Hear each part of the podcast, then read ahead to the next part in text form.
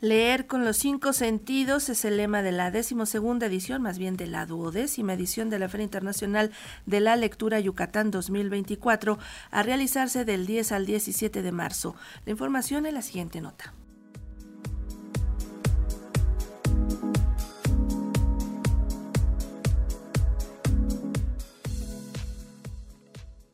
Con más de 600 actividades literarias y académicas entre coloquios, congresos, talleres y simposios, se llevará a cabo la decimasegunda edición de la Feria Internacional de la Lectura Yucatán 2024, que este año se desarrollará bajo la idea de reflexionar sobre la lectura como una experiencia multisensorial. De ahí que su lema sea leer con los cinco sentidos. Así lo dio a conocer la directora del encuentro, María Teresa Mezquita. Esta gran fiesta de la lectura y las letras que la UADI celebra anualmente desde 2000 nos invita a reflexionar en este 2024 en la lectura como una experiencia multisensorial. Nuestra Feria Internacional de la Lectura Yucatán, nuestra FILEI, no es un objetivo en sí misma, la Filey es un medio para acercar la experiencia de la lectura a nuestra comunidad universitaria y por ende y por extensión a sus familias y a todas las familias de Yucatán y de nuestra región y de nuestro país. Aunque esperamos la visita de 200.000 personas, nuestro propósito no radica en esa estadística nada más, sino en ofrecer opciones que promuevan el desarrollo, el aprendizaje placentero y una experiencia enriquecedora de la vida.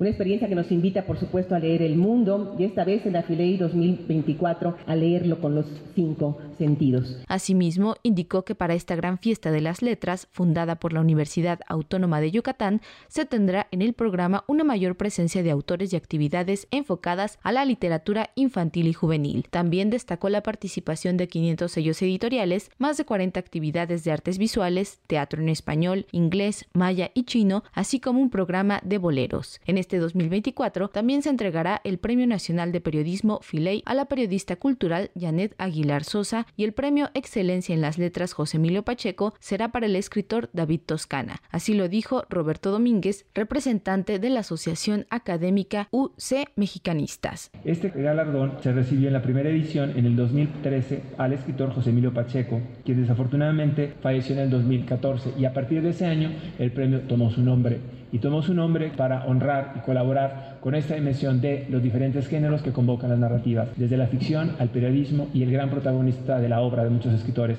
que es la ciudad. Y esta última edición decidimos por unanimidad el Premio Excelencia de las Letras a David Toscana, por la gran calidad de todos los géneros que practica, así como por el arrobo y el asombro con el que producen sus libros. Toscana tiene la virtud de relacionar lo singular mexicano al universal, los problemas, los temas del mundo con un gran sentido del humor que se extraña cada vez más. También destaca por su amplia cultura literaria y su compromiso con la responsabilidad estética. Carlos Alberto Estrada Pinto, rector de la Universidad Autónoma de Yucatán, celebró que en esta edición se conmemore el centenario del asesinato del revolucionario Felipe Carrillo Puerto, quien es uno de los personajes más importantes en la entidad y destacó que se entregará un doctor honoris causa a la escritora Sara Pot.